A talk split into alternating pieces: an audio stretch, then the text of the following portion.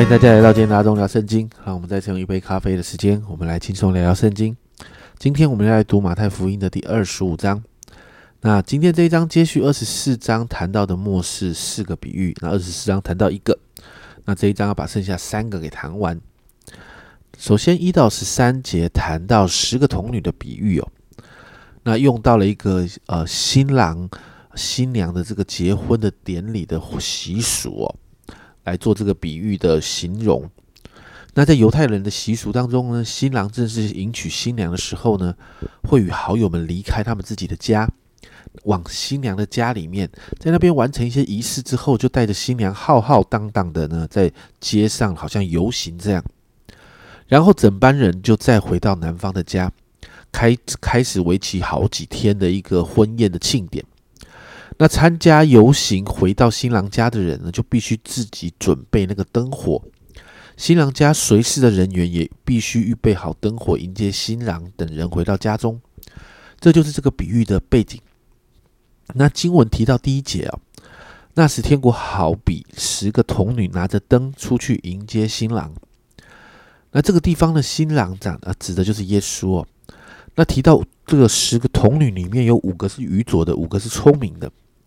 三到四节这样说：愚拙的拿着灯却不预备油，啊，聪明的拿着灯又预备油在器皿里。那经文就提到新郎延迟了。那我刚才说到，在犹大人的犹太人的婚礼里面呢，他们会带着新郎会带着新娘游行，那很多的人要跟他们祝贺，他们所以这个游行的过程里面，时间是有可能会拖到的。所以呢，在这个延迟发生呃 delay 延迟的事情的时候呢，经文就提到这个童女就打盹睡着了。然后后来就有人喊着新郎回来了，新郎回来了，要出去迎接的时候，童女们呢就拿着灯。我刚才说到有要需要有灯嘛，那童女们就拿着灯就预备要迎接新郎。结果这个愚拙的没有预备灯油，所以灯就要灭了。而他们就像像那些。聪明的那几个童女呢要借油，但聪明的这几个童女就回答说：“我我们的油只不太能够用两个人哈，就是我一个人用刚刚好，要他们自己去买。”那最后的结局就是第十节，他们去买的时候，新郎到了，那预备好的同他进去坐席，门就关了，宴席开始了，门关起来了，那那五个愚拙的童女就没有办法进门，而耶稣就做了那个解。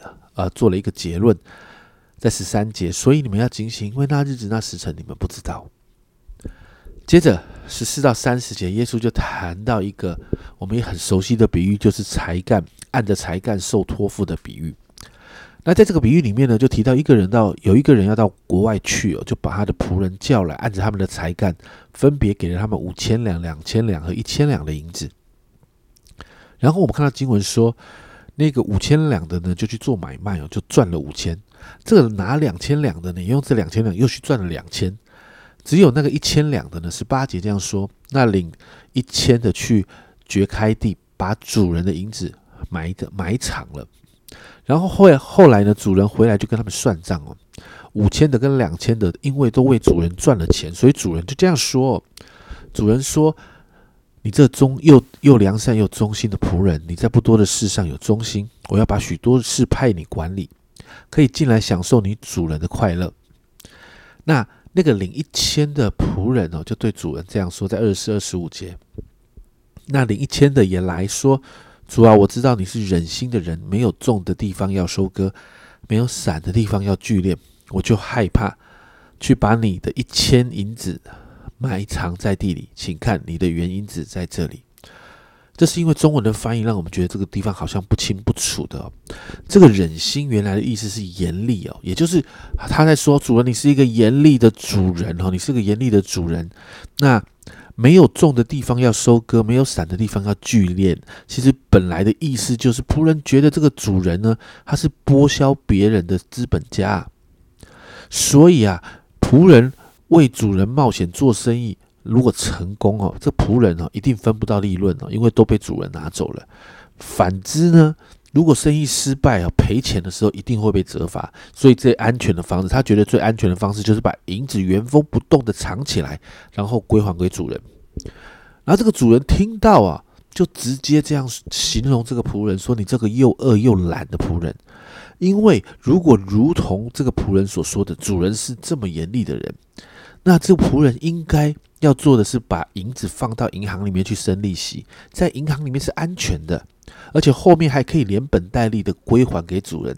但是主人为什么说又又饿又懒呢？是因为这个仆人连这样的事都不肯做，因此结局是什么？他的一千块就被夺走了，交给那个呃原本是五千或多赚了五千变一万的那一个人。耶稣做了结论，二十九到三十节，因为凡有的还要加给他，叫他有余；没有的，连他所有的也要夺过来，把这无用的仆人丢在外面黑暗里，在那里必要哀哭切齿了。耶稣在这里要表明一个原则：忠心的报酬是得到更多侍奉的机会的，而疏于托付呢？在这些神托付给我们的事情上没有忠心的这个这样的状况的惩罚，就是无可挽回的失落，成了那个好像无用的仆人一样，被丢在黑暗里。耶稣谈到的是，人在面对最终的审判的时候，我们是要得奖赏呢，还是要被挡在天国的门外呢？这两个的差别就在于人在今世如何运用主所托付给我们的一切。最后三十一到四十六节这一段很长的经文，就谈到绵羊跟山羊的比喻。耶稣谈到他再一次降临的时候，三十二节，万民都要聚集在他面前，他要把他们分别出来，好像牧牧羊的分别绵羊和山羊一般。那经文说到绵羊，就代表那些在各样事情上服侍耶稣的人。耶稣称他们为义人。耶稣在四十节这样说：“我实在告诉你们，你们呃这些事，你们既做在我这。”呃我这弟兄中最小的一个身上，就是坐在我身上了。然后对山羊说，也就是对那些不跟随也不服侍耶稣的人说呢：四十一节，你们这被咒诅的人，离开我，进入那位魔鬼和他的使者所预备的永火里去。为什么？因为四十五节，王要回答说：我实在告诉你们，你们这些事，你们既不坐在我这弟兄中最一个最小的身上，就是不坐在我身上了。耶稣最后的结论是什么？在四十六节，这些人要往永刑里去，而那些艺人要往永生里去。这里谈到的是幕后审判的那个结局啊，恶人跟艺人有着不一样的结局。恶人在永刑的里面，而艺人在永生的里面。经文到这个地方结束哦。这段经文所谈到的三个比喻，从警醒预备自己迎接主的再来，更深的谈到耶稣来之后。我们每一个人要面对的审判是奖赏还是面对刑罚，全看我们是否有全心的跟随神，遵行天父的旨意。因此，我们为自己来祷告。面对末世，我们真的要好好预备自己，遵行神的旨意。好像那个聪明的童女，好像那个领五千两、两千两的仆人，好像那些服侍耶稣的艺人，好让我们可以带着盼望哦，在幕后的日幕后的日子，不是带着恐惧哦，是带着盼望来迎接耶稣再来。是真的看期待，好像在启示录里面最后那里，约翰说的：“主啊，我愿你来。”我们一起来祷告。主啊，在今天的这三个比喻的里面，主啊，你让我们看见，主啊，在接下来的日子，主我们仍然要警醒。主啊，但是在那个警醒的里面，主啊，不是害怕，而是要做好预备。主啊，是要随时随地的，主啊，持续坚持，好像你前面所说的，要忍耐到底。主啊，我们要坚持，仍然成为那个遵行天父旨意的人。主啊，在这个不容易的时代里面，主啊，你来帮助我们。主啊，你来帮助我们，让我们真的常常在你里面，常常能够抓住神你的应许，抓住神你的心意。主啊，好让我们在这个幕后的时代，主我们的心不惧怕，反而主啊，我们的心要紧紧的跟随你。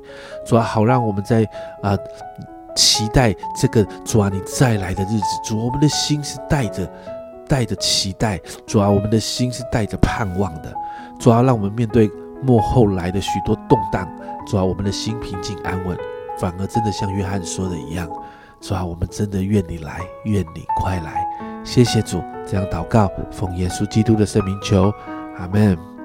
家人们，让我们每一个人都做好预备，其实我们都要开始面对。